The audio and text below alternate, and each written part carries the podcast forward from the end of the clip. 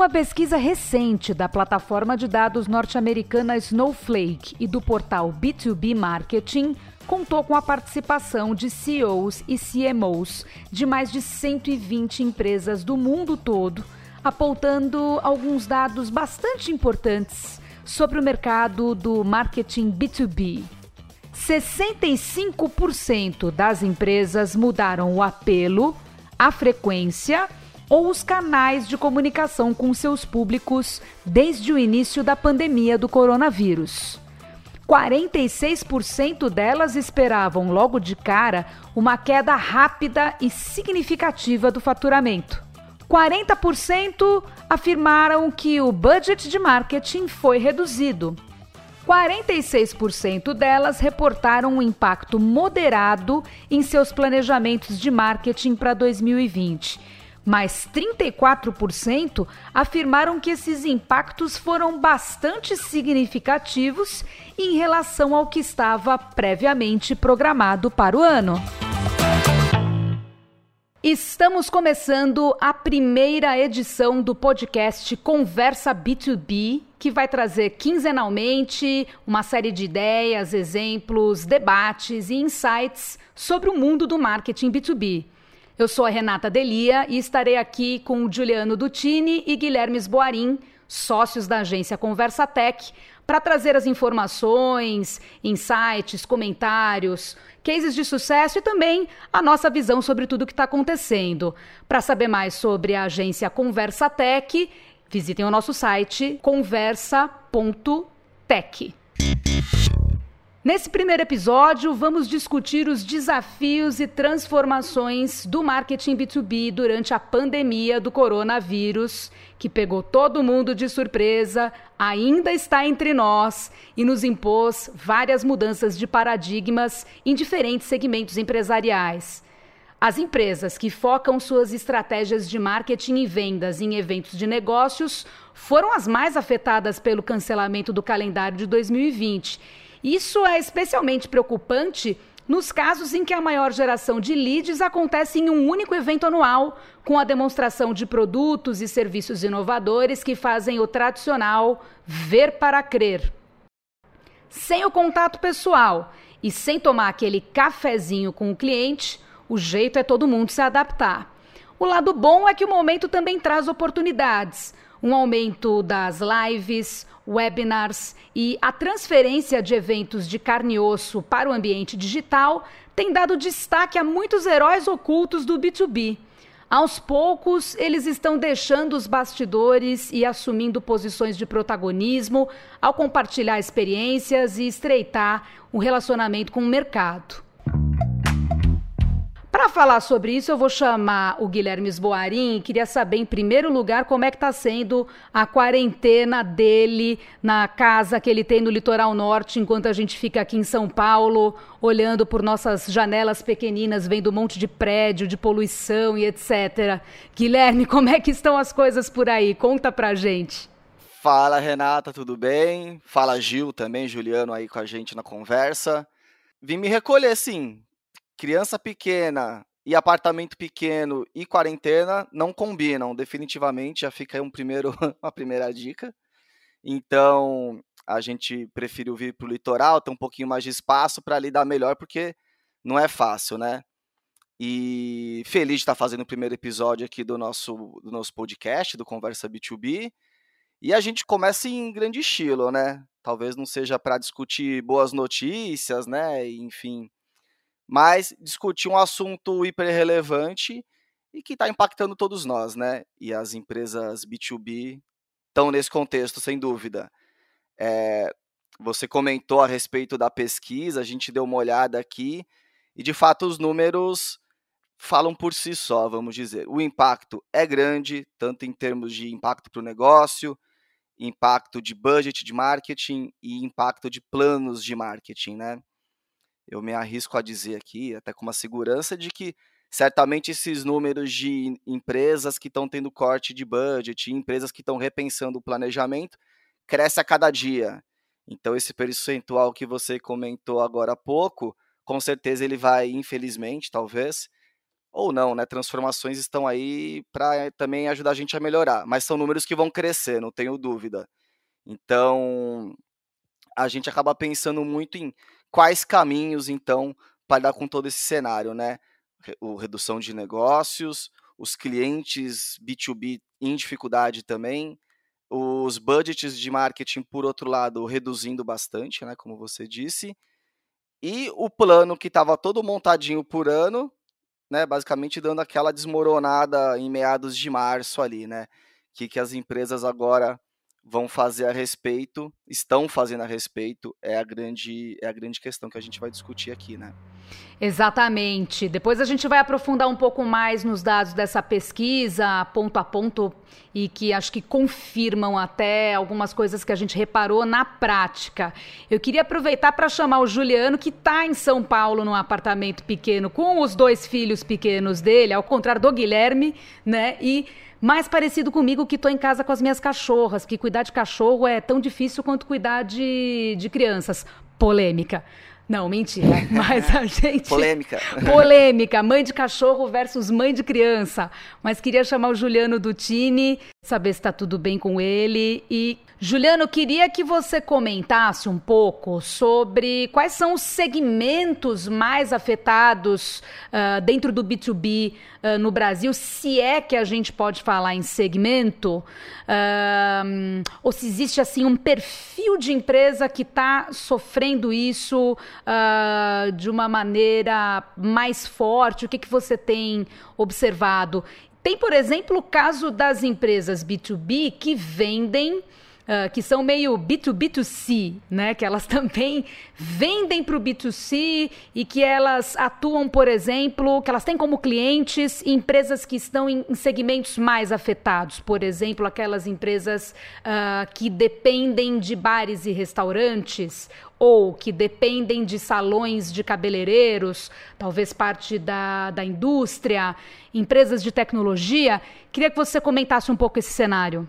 Renata, Guilherme, legal, tá, a gente está feliz aí de, de finalmente dar início ao projeto. Acho que a gente é um caso dessa discussão, né? A, a, iniciativa do projeto já era antiga e o, a verdade é que a gente até pensou, nossa, a gente vai suspender esse investimento em marketing ou vamos investir? A gente entende ao contrário, eu acho que é o, realmente é o momento de investir, até porque o tema é, por si só merece, a gente tem essa necessidade de falar, a gente está sentindo que a gente tem visto muita coisa, muita coisa diferente. Eu acho que tem, né, tem algumas coisas que a gente pode ver com dados, a gente traz aí, a pesquisa traz, tem outros, mas assim, a, a questão realmente é a gente se colocar no lugar, né, e observar. É, o B2B é uma cadeia, a gente que faz parte da, né, e aí os ouvintes aí que estão interessados ou que fazem parte do, dessa cadeia sabem que é, no final sempre tem alguém que paga a conta, um si, né, que sustenta a cadeia toda B2B. É, raramente é, acontece de terminar de empresa só para empresa. Normalmente a, a, alguma empresa nesse processo atende é, um consumidor final de alguma maneira.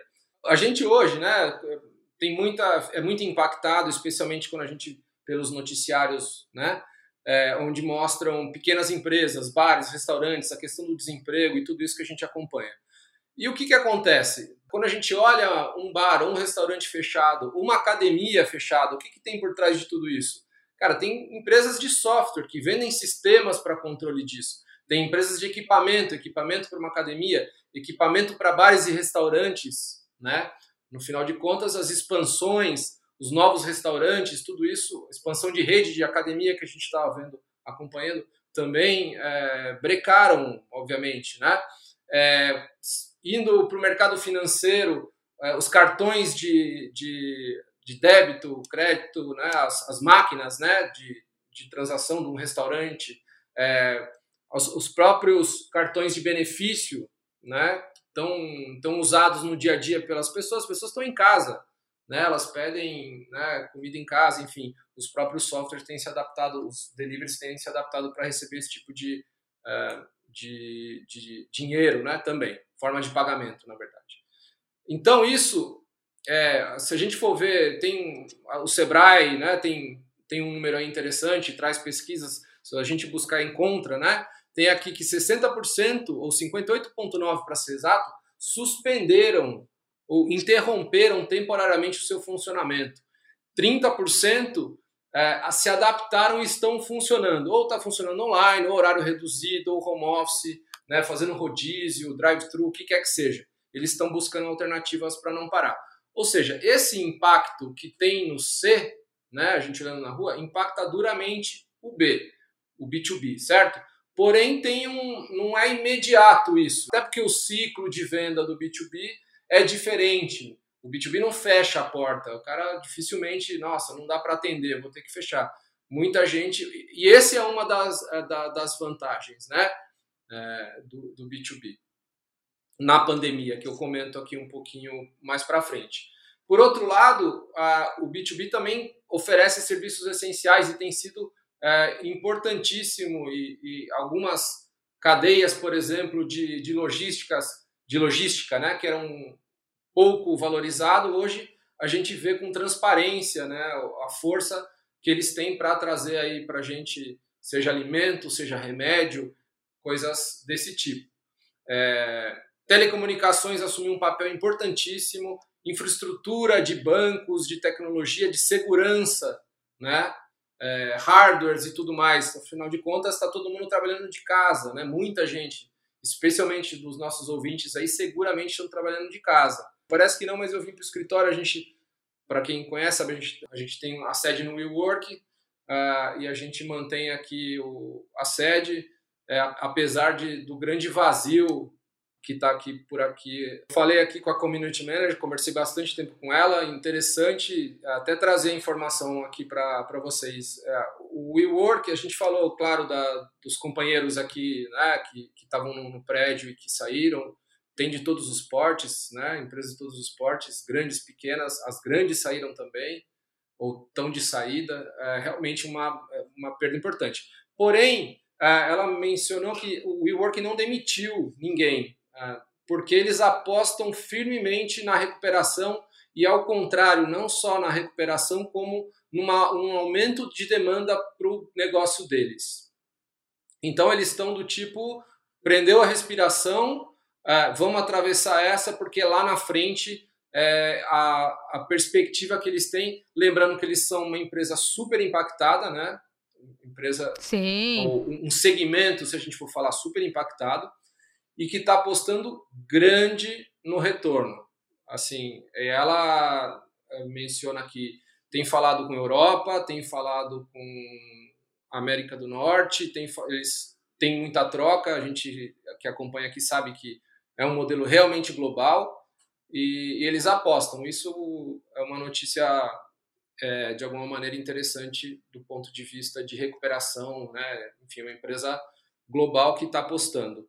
Acho que tem uma coisa interessante aí no caso do WeWork, que é o seguinte: é, talvez o vazio existencial maior, quem vai tomar o prejuízo maior, né? Uh, uh, talvez seja, enfim, grandes grupos que gerem grandes edifícios empresariais, que vai ter uma empresa inteira lá dentro é, se essas empresas mandarem, por exemplo, 30%, 40% do seu pessoal para casa ou começarem a fazer rodízios, né? Uh, em Israel, por exemplo, isso já está acontecendo, porque as empresas estão operando com distanciamento, né? com, com, com com distanciamento social, então eles estão fazendo rodízio uh, de horários então, não está mais todo mundo trabalhando das 9 às 18 horas, por exemplo. Né? Você dividiu o pessoal aí em diferentes turnos de trabalho. Uh, e tem alguns que não vão precisar mais voltar para o escritório. Então, aquele prédio inteirinho que está alugado para uma empresa só, isso talvez perca a razão de existir.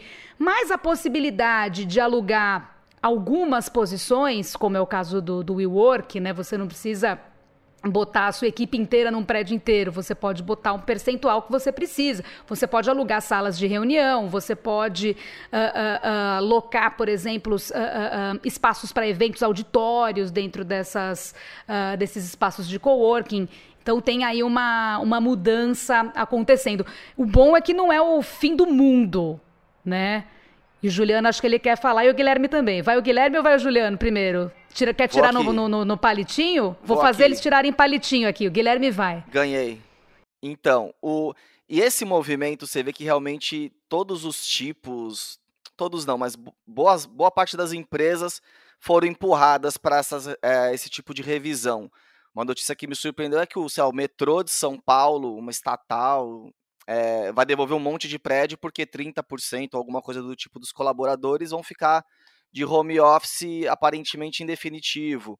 O Banco do Brasil também, mesma história. Acho legal citar esses exemplos porque a gente fala muito, ah, XP, empresas mais inovadoras estão indo para esse modelo, mas tem as empresas ditas mais tradicionais, eventualmente até conservadoras, também estão adotando esse tipo de medida. Que aí gera uma reflexão interessante também, que quem está se dando bem, se dando bem entre aspas, ninguém está se dando bem, mas quem está conseguindo atravessar melhor essa fase são de fato as empresas e negócios que, olhando para o B2B, que empurram as empresas para um novo momento. Então, as empresas que têm modelos de negócio ou serviços mais ligados à transformação digital, que viabiliza o trabalho remoto, por exemplo, que viabiliza a sharing economy também, né? Exatamente. Então, as empresas que têm esse tipo de serviço, elas sim estão surfando esse período, estão conseguindo sustentar o negócio e até crescer. Então, sei lá, a gente deu o exemplo do iFood, Rappi, Uber, ganharam uma, um, tiveram um ganho de usuários bastante grande. É, eu acho que o pessoal do Zoom não, tá, não deve estar tá triste com o resultado da empresa nesses últimos meses, porque teve uma adoção massificada. É, plataformas de webinar, a gente tem notado muita empresa adotando plataformas de webinar soluções de infraestrutura tecnológica para grandes empresas, para viabilizar o home office. Também tem toda uma estrutura por trás, software e hardware que sustenta isso, né? Então a gente vê que existe um ganho é, nesse segmento de empresas que impulsionam e que vendem a transformação digital. O próprio Work pode estar nesse contexto aí, né? Juliano. Tem um, um, dado que eu tinha anotado aqui, que é sobre, né, voltando para a questão do comparativo com o mercado B2C, lembrando que eles são mercados, o B2B e o B2C são interligados, de novo, como uma cadeia, mas de qualquer forma, é, um, um, um número aqui que é um terço dos profissionais de marketing B2C estão dizendo que, cara, dá para trabalhar remotamente, enquanto em B2B, 51% das empresas uh, entendem que tem, uh, que tava, já estava de alguma maneira preparada para trabalhar remotamente. Então isso é uma outra vantagem desse segmento nesse, de novo usando o que o Gui falou, se é que alguém tem, leva vantagem numa condição tão difícil. A questão do, do B2B, quando a gente entra em, em vendas mais complexas, modelos mais tradicionais, alguns exemplos como é, é, serviços é, de engenharia, equipamentos, soluções de infraestrutura, tecnologia mais pesada, operações de atendimento, cobrança. É, esse tipo de venda se dá muito uh, presencialmente, né? que é o que a Renata estava comentando na pesquisa. E além, de se, e além de tudo, é valorizado pelos profissionais. O encontro pessoal, aquela história do cafezinho, o evento. A gente sabe que tem empresas, a gente já se reuniu algumas vezes com empresas desse tipo de segmento que assumidamente dizem que 90% dos seus leads do ano vem de um evento, ou seja, é, o plano de marketing deles basicamente é o evento, algumas outras ações pontuais e tudo mais. O que, que aconteceu? Isso de alguma maneira está tá ruindo. E a, a, mudança, a gente falando aí de tecnologia, de aonde vai o escritório, se está na casa, onde é que está, o fato é que é, os profissionais estão tendo que se, que especialmente os de vendas, marketing tem que adaptar o plano e vendas tem que seguir vendendo, né? É, eles têm que se ajustar, né? As empresas têm que se ajustar a essas condições econômicas e sociais e, e seguir o, o, caminho, né? E o que, que a gente vê é tem que se apoiar em canal digital, tem que se apoiar em canal digital, não tem outra solução. Isso inclui eventos virtuais, né? A gente está falando de webinar e tudo mais, é isso. É, outras táticas, né? E-mail para é, bom e velho e-mail, é, usar o, ferramentas de busca, enfim, trazer todas essas, essas ferramentas para conseguir é, se adaptar e, e continuar gerando negócio. Bom, isso não vai ter marcha ré, né? Eu acho que voltar a ser o que era antes, quer dizer, não, não tem como você destransformar as coisas, né? É, uma, é, é aquilo que já foi exaustivamente discutido e virou um clichê, mas é a, a passagem para um, um, novo mundo, né? Mas queria saber o seguinte de, de vocês. Uh, que estão no dia a dia do marketing B2B, atendendo grandes empresas de diferentes segmentos. É, como é que foi esse boom, analisando aí dentro dos, dos clientes, né? Nossa, não vai ter evento, não vai poder é, fazer presencial, é, vamos ter que remanejar tudo, estamos com verba reduzida, estamos com a equipe reduzida, porque muitas empresas saíram dando férias para os funcionários, algumas demitiram, né? Então tem toda essa eh, esse problema aí, né? Tem, tem toda uma, uma readaptação. Na visão de vocês, assim, claro, com base no, no, dia a dia dos clientes que vocês atendem e que vocês acompanham no mercado, é, como foi esse impacto? E queria que vocês comentassem também um, um outro ponto, que é todo mundo saiu fazendo live webinar. E aí, como é que as empresas. Juliano, Guilherme, a gente quer fazer live, a gente quer fazer webinar, vamos fazer 40 lives em 40 dias.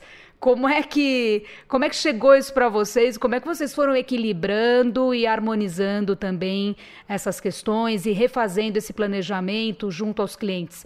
Tragam exemplos. Legal. Aí falar um pouco da nossa do nosso dia a dia, né? Projetos que a gente tem contato mais direto assim de clientes e, e tudo mais. É, muitos clientes já tinham bons projetos engavetados que foram devidamente desengavetados com urgência a partir do momento que a gente teve essa questão de quarentena. Então a gente tinha cliente, por exemplo, que a gente já tinha conversado a respeito de começar a fazer as, as famosas lives e webinars, mas que, ah não, vamos deixar para um outro momento, eventualmente a área de vendas também ainda não tinha muito comprado a ideia, mas que assim que esse cenário se instalou, rapidamente, não, mãos à obra, vamos fazer rápido, obviamente. Então, foi bom para, de fato, impulsionar essas áreas a experimentação, testes e realmente digitalizar experiências que até então eram muito baseadas, eventualmente, no contato presencial, inclusive. Então, sim, teve esse aumento de demanda. É, a gente que é bastante focado em produção de conteúdo teve um volume grande de projetos de webinar e live para começar a implementar. Mas uma coisa que a gente tem que ter muito cuidado junto com os clientes é de pensar bastante na mensagem. Então, obviamente que o impulso inicial é vamos fazer conteúdos nesse formato. Mas a gente tem que ser responsável, dar um passo atrás e perguntar. E junto chegar a uma conclusão de que, tá bom, qual que é a mensagem? Obviamente que você já tem toda uma construção da empresa, né? é que a empresa não estava no mercado e não se comunicava. Ela já tinha uma linha de comunicação. Então você tem que ver como é que você mantém a, a eficácia da tua mensagem, né, a consistência do seu discurso e posicionamento dentro de um novo formato. Então, esse foi um primeiro desafio que a gente teve e, obviamente, levando em consideração o momento dos clientes também. Então, se você era uma empresa muito focada em geração de lead, por exemplo, obviamente que o momento é, pedia um outro tipo de approach, é, estabelecer uma relação, realmente estar preocupado em ajudar o seu cliente. A, a, a gente notou bastante isso, o Juliano vai poder falar um pouquinho também, mas que os clientes, num primeiro momento, as empresas B2B, num primeiro momento, tiraram o pé do acelerador de approach de vendas. Não, agora a gente vê que o importante, o que deixa a gente bastante feliz, inclusive, é a gente estabelecer uma relação, é a gente se aproximar desses clientes, é a gente conseguir contribuir para o negócio deles nesse momento tão difícil. E o formato é sim eficaz, tá? Porque acaba virando tudo que é muito falado e acaba virando tem um certo modismo, em algum momento ele pode ficar um pouco desacreditado. Ah, tá todo mundo fazendo, não tem valor. Não, a gente não acredita nisso. Conteúdo, mensagem relevante vai ter sempre valor, mesmo nos, no, em formatos mais tradicionais ou bastante explorados. Então, a gente está colhendo ótimos resultados fazendo webinars e lives, por exemplo, com os nossos clientes. Exigiu um replanejamento de vocês também, de repente, quer dizer, dentro do, de um pacote. A Conversa Tech, para quem não, não sabe, uh, faz uma série de conteúdos em diferentes plataformas, quer dizer, e aí os clientes têm, evidentemente, um, um volume, um escopo contratado. Teve muita mudança, quer dizer, como é que vocês também se adaptaram a isso? Uh, por exemplo, ter um cenário A e aí, diante da pandemia, ter que mudar radicalmente para um cenário Z. Uh, e como é que vocês se adaptaram a isso? Como é que vocês replanejaram isso rapidamente junto com os clientes? E que resultados vocês tiveram desde então? Eu acho que assim, a primeira questão é ninguém está preparado para uma situação dessa e para uma mudança dessa. A gente falar que ah não a regra é essa tal, não tem regra. Qual que é o, a grande a grande questão? Precisa entender o cliente, precisa entender que momento ele está vivendo, qual o desafio de negócio, quais os botões que a alta direção está apertando lá dentro e como é que a gente lida com isso. O nosso ponto em relação a, a uma crise, seja de pandemia ou qualquer ela que seja, é levar a melhor comunicação, manter o relacionamento mais próximo possível com o cliente do nosso cliente. Ok? Então, assim, isso é o, é o princípio. Uh, o nosso conceito editorial, por assim dizer, passa por sempre ser útil ao cliente. A decisão de compra por uma, uma empresa, é, ela se dá, especialmente no mercado do B2B, através de informação. Quanto mais informação ele tem, melhor, melhores decisões ele vai tomar.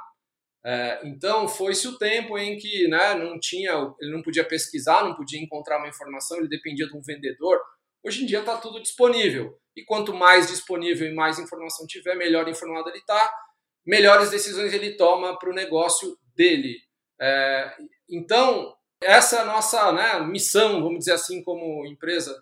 E se a gente pensar no momento de pandemia, no momento de crise, o, a, o que a gente tentou e tem proposto é para os nossos clientes é, cara, é, vamos entender como, como os seus clientes estão sendo impactados como é que a gente consegue ajudá-los a atravessar essa, essa, essa questão para que lá na frente é, a gente até ganhe um reforço em vários aspectos, em relacionamento, em imagem e poder construir novamente é, uma relação mais próspera em um momento adequado. Então, claro que tem a relação comercial, sei lá, de desconto, o que quer que seja, mas a posição da empresa do ponto de vista editorial, né, de se preocupar com em colocar uma mensagem, fala, cara, ó, você é um bar, um restaurante, olha aqui o que, né, o que, que tem sido, a gente teve, por exemplo, em, é, entrevistou para esse segmento é, pessoal da Brasel, a gente vai atrás das informações e compartilha com a, com a audiência. Eu acho que isso é o, o melhor a se fazer. Quanto a formato, é, de novo, é a linha que a gente sempre teve o negócio é produzir, é, tá, é, se preocupar com a mensagem. O formato ele se adequa a cada momento e a cada tipo de, de cliente. O momento que a gente vive é realmente demanda mais e é mais, uh, vamos dizer assim, uh, o, o, pessoal está mais propenso, está em casa, está numa situação, ele uh, liga lá a live ou assiste a um webinar, está mais fácil de ele conseguir acessar. Né? Ele não tem o, ele não está na mesa do escritório, alguém chamando ele para alguma coisa, ele tem um maior controle sobre a sua rotina e no final do dia ele consegue participar mais de situações como essa. Então, a entrada da, do, do, no nosso caso de ofertas diferentes de formato está ligado ao momento, sim, mas é como o Gui falou, sem nunca esquecer, é, olhar para o cliente do nosso cliente e entender qual momento ele está vivendo, o que, que a gente pode passar de informação para ajudá-los a atravessar esse momento. Né? Isso é o, é o que a gente sempre acreditou e não ia ser diferente agora. A questão do formato, sim, muda pela situação. Agora, obviamente que cada empresa ela acaba tendo também uma, um, um tipo de ação perante o, contexto aí da pandemia e tudo mais. A gente viu estratégias muito interessantes de, de SaaS, né, de, de softwares, que abriram suas versões premium para uso gratuito durante o período de pandemia eu achei que é uma estratégia muito bastante inteligente, porque você consegue ajudar as empresas que necessitam num período de, de maior dificuldade e consegue gerar experimentação do produto também. Então, é uma estratégia válida também e, e atrelada a produto. Então, tem maneiras de você conseguir trabalhar seus produtos e soluções. Não é que a, a empresa precisa se calar. Não, não fale mais do seu produto ou sua solução. Mas é você realmente colocar ele dentro de um contexto de conseguir dar um suporte, uma ajuda real para as empresas neste momento, tá? Então tem que ter uma sensibilidade muito firme aí do, do marketing e da empresa em relação, em relação a isso. Outras empresas desenvolveram, a gente tem cliente que desenvolveu um serviço específico para esse momento de, de pandemia.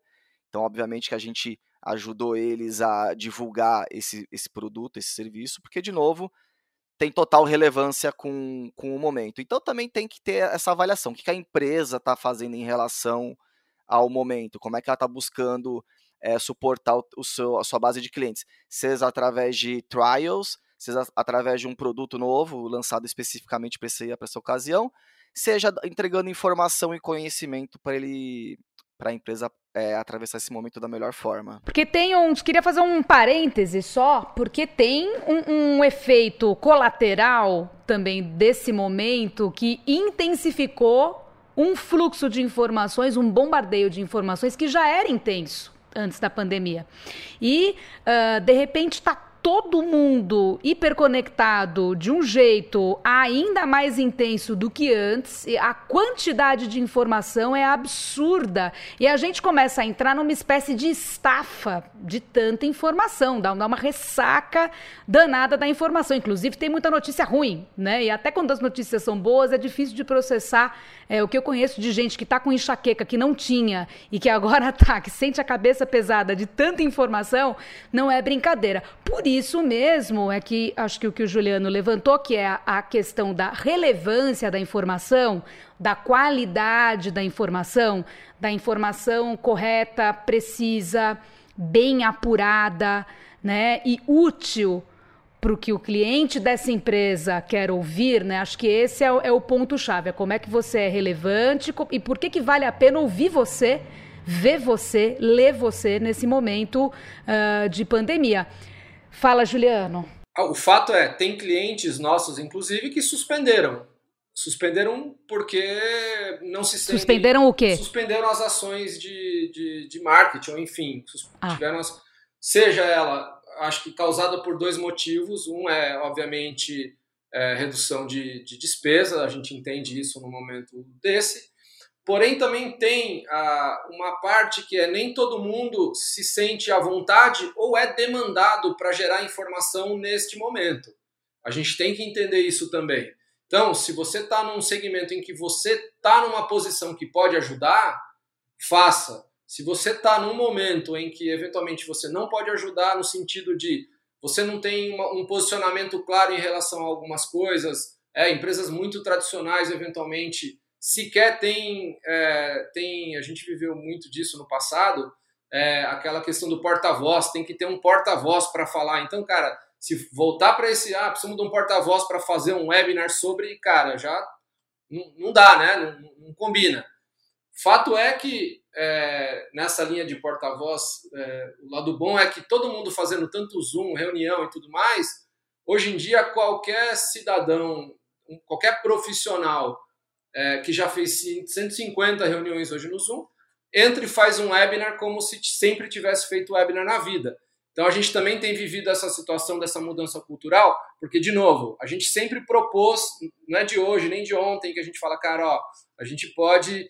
O que, que acontece, especialmente em grande empresa e tradicional? Não tem alguém que queira dar a cara, no sentido de que não é que ele não tenha informação, ele não tem. Ele é possivelmente um dos caras que mais conhece aquele segmento no Brasil, eventualmente no mundo. Mas ele não se sente à vontade, que é a história do herói oculto, né? Ele não se sentia à vontade. A gente tem feito coisas interessantes com pessoas que eventualmente não teriam tanto destaque e agora estão tendo a oportunidade. E como eu disse, são os nossos uma... heróis ocultos do B2B, Exatamente. né? Que é assim que a gente costuma se referir a eles. E também tem o outro lado, tem empresas que eventualmente não se sentem à vontade ou estão muito impactadas ou estão em outra situação. Então, é, o fato é, as coisas vão voltar à, à ativa, talvez de outra forma. Mas, é, como a gente usou o exemplo aqui do WeWork, e existem outros é, que apostam, a gente é um deles, aposta numa recuperação é, da, da economia, enfim, dos negócios de uma maneira importante. Fato é, isso é indiscutível. Quem tiver melhor preparado, quem tiver tido essa conexão ao longo dessa pandemia, é, seguramente tem vantagem a hora que a coisa retomar. É, quanto a isso, não há dúvida nenhuma. Basta ver é, a gente é, no nosso dia a dia, avaliar o nosso pensamento em relação a empresas, produtos e serviços, é, como eles estão atuando nesse, nesse momento. É isso. É, acho que os profissionais de vendas estão se adaptando também. É, é, difícil, é, mas eles têm que, que entender e, e, acho que todo mundo hoje entende. O cliente dele também, cara, entende que tem que fazer remoto, entende as dificuldades, entende os processos. Fato é que é, o B2B, felizmente, é, de novo, apesar da tragédia que a gente vive, tem algumas boas vantagens em relação ao B2C nesse momento. E pegando um gancho do que o Gio acabou de dizer, tem uma outra uma outra ação que a gente viu que as áreas de marketing foram impulsionadas a fazer, que é cobrir lacunas. Lacunas que a quarentena né, e o isolamento social geraram. Então, por exemplo, a área de vendas foi impactada, obviamente, né? Principalmente empresas que tinham esse modelo de venda face to face, face a face ali, né? Então a gente teve que pensar novas formas de ajudar, de suportar a área de vendas nesse período, por exemplo. Então, para ele conseguir fazer uma abordagem comercial por WhatsApp, por exemplo, então a gente produziu conteúdos específicos para o pessoal de vendas conseguir compartilhar por WhatsApp, por exemplo. Parece que é uma coisa, a gente falando desse, dentro desse contexto parece algo banal, mas é uma coisa bastante transformadora se você olhar uns modelos um pouco mais tradicionais de abordagem comercial. A gente tem que pensar novas, assim, no final, a grande missão do marketing B2B aqui nesse contexto é você enxergar a jornada do seu cliente Desde o momento que você captura a atenção dele, até o momento que ele tem um primeiro contato comercial, que tem toda a negociação, que depois ele adota o produto ou serviço, que ele vira fã da marca, enfim. A área de marketing tem essa jornada mapeada. Ela tem que olhar para essa jornada hoje e falar: cara, eu, eu preciso ter condições de entregar uma boa experiência remota e digitalizada para os nossos clientes e identificar lacunas nisso. Então, acho que é também uma grande missão das áreas de marketing é essa, conseguir, vamos dizer, digitalizar a experiência, a jornada do cliente com a empresa. Tem um ponto interessante, né, que a minha avó ela sempre falava uma uma coisa para mim que era assim, quando eu entrava em pânico, quando eu era bem novinha, que eu entrava em pânico com, com problemas do dia a dia e eu tinha vontade de jogar tudo pro alto. Ela falava assim, Renata, não jogue fora a criança junto com a água do banho. Então, assim, é, o momento não é pegar né, tudo que você tem, ainda mais com redução de budget, né, com redução de verba, de marketing, não é pegar tudo e jogar fora e sentar em cima e chorar. É, eu acho que houve esse susto ali para março, abril, o pessoal estava bastante assustado né, dentro, da, dentro das empresas, mas, na verdade, é o momento de para usar um outro ditado popular, fazer do limão uma limonada. Então, vamos usar o que a gente tem, adaptar os materiais que a gente tem, organizar o conhecimento que a gente tem uh, e comunicar isso ao mercado, às vezes à nossa própria equipe de vendas ou aos nossos prospects, ao nosso cliente. Uh, como o momento pede ou como vai ser daqui para frente acho que tem isso, e acho que tem um, um outro ponto também, é que com a redução de, de budget, Uh, a transformação digital também vem a calhar, porque no fim das contas acaba sendo muito mais barato uh, fazer determinados contatos digitalmente do que gastar uma grana com viagem, com hospedagem, com uma série de, de coisas, com transporte, com Sem gasolina. Dúvida. Quer dizer, é, como é que vocês enxergam essa questão? Que aí são os pontos positivos, né? No fim a gente descobriu um monte de coisa boa, não tem só coisa ruim, né? Vamos olhar um pouco o copo meio cheio, não só do lado da, da tragédia. Como é que vocês é, percebe, percebem isso no mercado? Ainda mais agora que já passaram passaram-se alguns meses, né? E acabou o susto, as coisas estão mais acomodadas. Como é que vocês enxergam? Cara, essa história do, do do planejamento é muito importante aí, né? Do, do, não jogar a criança junto. E é exatamente isso. Por quê? não é que as, as mensagens mudaram, a empresa virou outra, não, não aconteceu nada disso. A gente simplesmente uh, vive um momento atípico e, obviamente, precisa se adequar. É, considerando que, é, se você. Vou dar um, um, exemplo banal, mas, de novo, o Gui deu um bom exemplo aí de. Tá bom, então vamos mandar para o WhatsApp, a gente formata e a gente garante a mensagem. É, evento, a gente tem discutido fortemente eventos online é, para desenvolver um, um, evento muito simples. Né? A gente também tem visto empresas desenvolvendo eventos online muito sofisticados, com estúdio, com tudo isso. Isso, as empresas, especialmente de live marketing, têm se dedicado mais a esse formato. A gente está falando aqui de o que a gente está chamando de, de evento, é algo mais simples, é um, é, um, é, uma maratona de webinars, ou sei lá, a gente pode chamar de outra coisa, mas sim é um evento com registro, com conteúdo exclusivo e tudo mais. Isso é para a gente estar tá discutindo substituição de ações muito regionais, muito pequenas e de, de baixo investimento e que não acontecerão. A gente vai simplesmente uh, e o dinheiro está uh, disponível e a gente vai pegar esse dinheiro e tentar adaptar para criar algo que crie é, esse ambiente de troca. Claro, não vai ter o cafezinho, não vai ter tudo isso, mas a gente vai estabelecer o momento de é, passar informação útil e sim é, mostrar produto né? Porque a grande questão é em que ambiente eu, né, eu, eu mostro o meu produto. Você vai lançar um produto novo para um segmento X e não tem mais a feira. Né? Você não vai lá apertar o play, olhar. Então, cara, tem que dar um jeito de criar. E, e se chamar uma audiência só para ver o seu produto, também me parece que não vai funcionar. Então, você tem que criar um ambiente, um contexto, e aí, a partir disso, sim conseguir mostrar o seu produto. Então, todo mundo está cheio de produto para mostrar.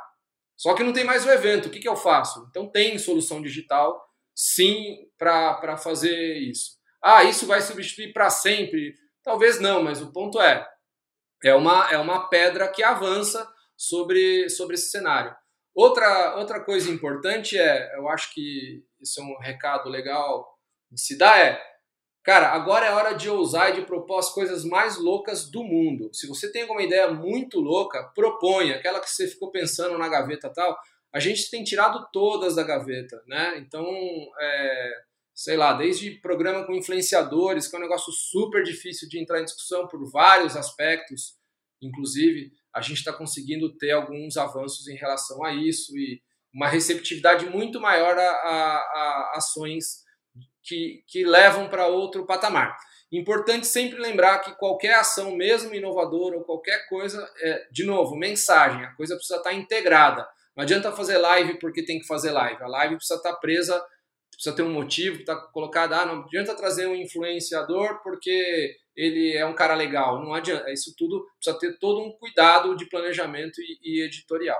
Guilherme, você queria falar alguma coisa? Que a gente está se vendo no vídeo, tá, gente? A gente não consegue gravar junto por causa da pandemia, mas a gente se vê no vídeo e aí fica um dando tchauzinho pro outro, fazendo chifrinho. Fala o que você queria falar, Guilherme. Isso. Aí eu levantei a mão aqui, o Gil levantou também, aí ele. Os mais velhos primeiro, né? Então manda ver. Mas não, eu só reforçar o que o Gil falou. Se você é um profissional de marketing B2B e não está usando esse momento para fazer experimentações, então você, vou, vou cravar aqui, você está cometendo um erro, tá? Não faça isso. Tente, esteja disposto a errar, há, há risco. Ah, será que vai dar certo? Não sabemos. Como é que você vai descobrir? Fazendo. Então, acho que tanto clientes como alta direção, tá todo mundo mais aberto a experimentações, por consequência, aberto a iniciativas não tão bem sucedidas. Então, acho que o, o grande, uma grande mensagem, sim, essa sim é positiva, é vamos experimentar, gente, vamos tentar, vamos tomar risco. Como tudo na vida, se ficar parado, nada acontece, né? Pelo amor de Deus, a gente tem que Exato. se mover. A onda leva. Eu garanto que todo mundo tem muita tranquilidade. Profissionais eh, de B2B são normalmente nada contra de outros segmentos, mas são profissionais que têm profundidade no tema, conhecem o, segmento. É, e aí é basicamente manter. Ele conhece as mensagens, ele sabe com quem quer falar. E, ah, o trabalho é conseguir se adaptar a isso. Né? Então, não é jogar o plano fora, é de novo voltar e conseguir encontrar caminhos para levar essa mensagem, como esses exemplos que a gente deu. Bom, e aí existe o protagonismo do conteúdo. Como o Juliano falou, tem muita gente de conteúdo, gente extremamente qualificada, profundos conhecedores do seu próprio negócio, de suas tecnologias, uh, dentro do mercado B2B. E não é a hora de ficar parado, é a hora de criar conteúdos relevantes e levar esse conhecimento ao mercado, né? Levar esse conhecimento para os seus prospects, para os seus clientes. E tem um outro ponto também, com empatia, né, gente? Porque quando a gente fala de B2B, não parece que não parece que a gente está olhando uma geladeira?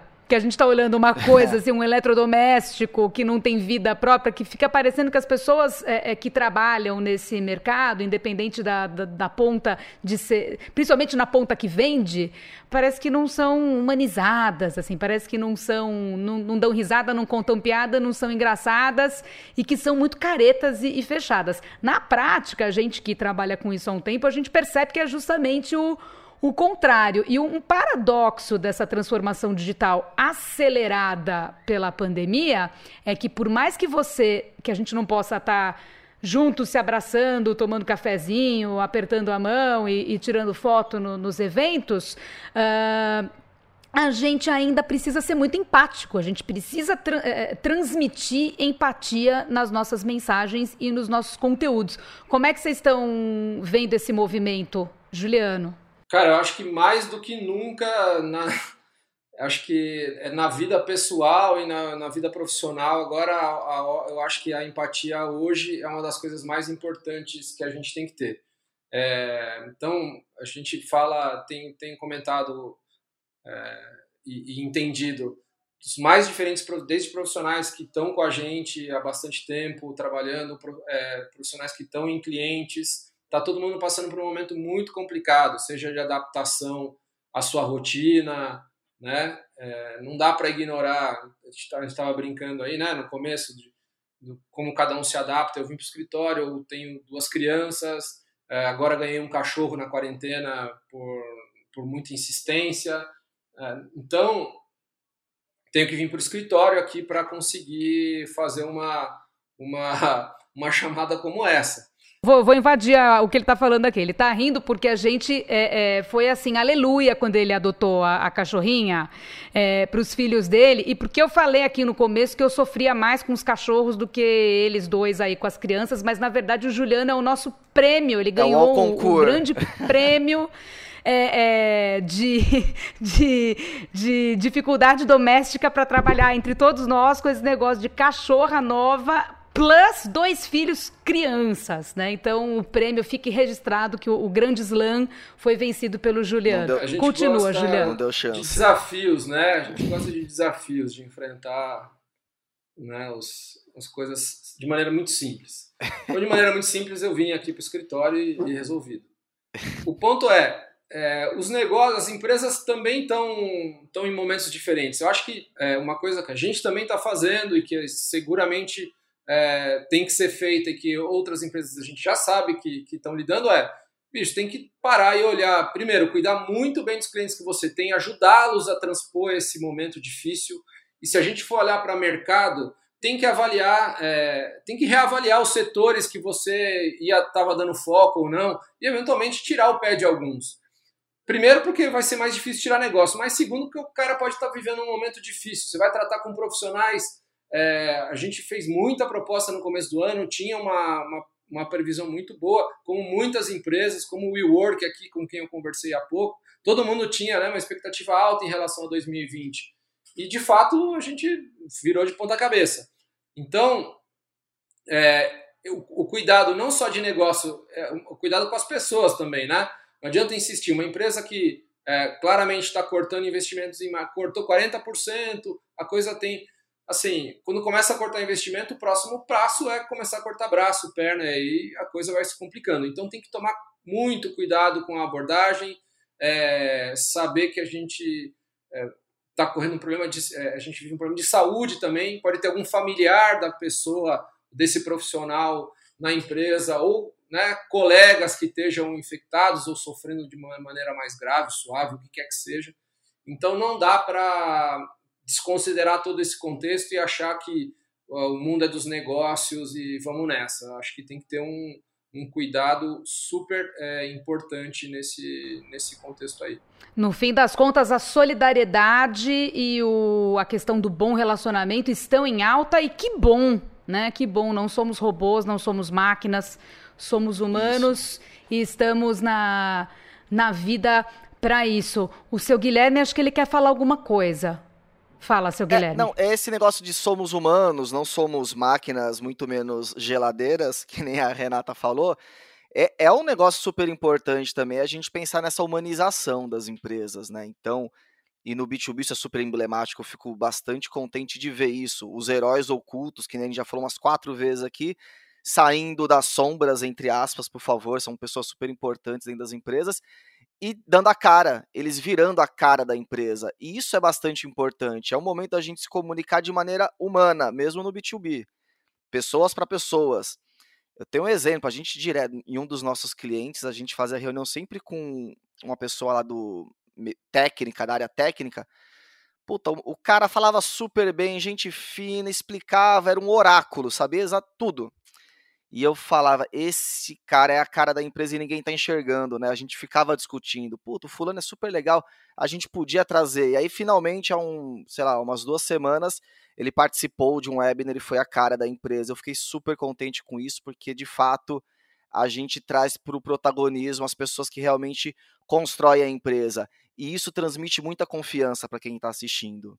Isso de fato aproxima empresa de compradores, que na verdade são o quê? Pessoas e pessoas, né? Então, acho que fica também essa reflexão que é algo que tem que ser perene e não apenas em um momento que a gente está passando. Afinal, a gente faz B2B, mas a gente não é B2B, a gente é P2P. Nós somos, né, person to person, people to people, pessoa para pessoa, não só business to business. Perfeitamente. Estamos chegando ao final do nosso podcast, que a gente já falou quase uma hora e a gente não quer que as pessoas fiquem ouvindo a gente por 500 horas por dia. Que a gente quer que elas nos amem, a gente não quer que elas nos odeiem. Nós temos um apreço pelo tempo das pessoas, mas gostaríamos de lembrar também que o nosso site tem muitas informações relevantes, uh, tem o desdobramento daquilo que a gente conversa aqui na, nas edições do podcast. Temos um blog com notícias fresquinhas, insights, comentários e coisas que vão agregar para vocês. A gente promete que a gente não vai ficar falando abobrinha. E temos também uma newsletter. Entrem no site, cadastrem-se para receber a nossa newsletter mensalmente. Certo, Guilherme e Juliano? Vocês estão bem? pessoal. Doeu? Valeu pela companhia. Obrigado, gente. E é isso aí. Até a próxima. Tá dolorido ou não? Foi bom? Foi suave? Foi suave, foi suave. Passou rápido. Passou rápido. Então tá bom, pessoal. Muito obrigada pela audiência e voltem sempre. Até a próxima.